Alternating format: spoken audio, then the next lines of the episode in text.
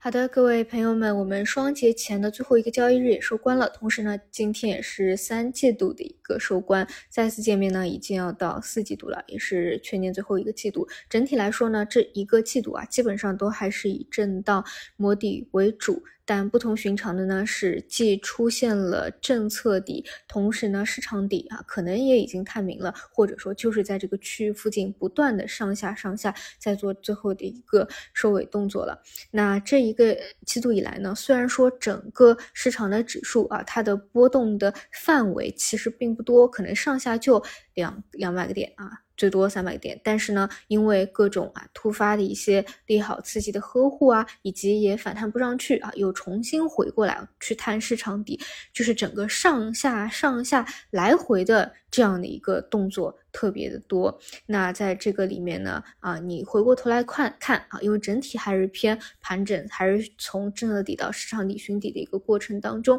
不少那个做空的力量呢还是比较活跃的啊。这一点呢，到截止到今天，其实都没有说完全的就收敛，因为你看基本分时有一波拉升，是不是一下子又被摁下去了？你可以说是是底不反弹，反弹不是底，这是底部信号之一。但是从本质上来说呢，就是整体啊，这个空头力量还是有的。那么，所以作为一个多方来说呢，现在还只是说你只能把这个底部撑住啊，它没有跌破，有有有一个有效的支撑。但是暂时截止到今天收官，还没有真正的说已经啊开始右侧回升了。这个只能等到节后，我们看看节假日期间有什么重要的一个消息。整体来说呢，是非常不容易的一个月，但也是起承转折的一个月啊，一个季度，因为。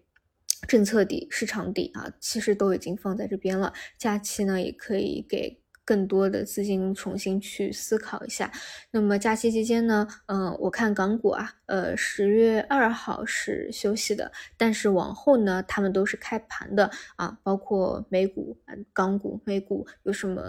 尤其是重要的事情啊，肯定还是得上来去聊一下啊。虽然说整个假期，但是基本上这个假期，我觉得也不太会啊，我个人啊也不太会休息，因为这是一个比较重要的时候啊。还是得去多盯一盯外围市场的变化，嗯，一些尤其是这种美债啊、原油啊啊，包括美股啊、港股啊板块的一些波动。其次呢，就是面向节后再去做一些思考。好的，那么祝大家双节愉快，我们假期期间再见。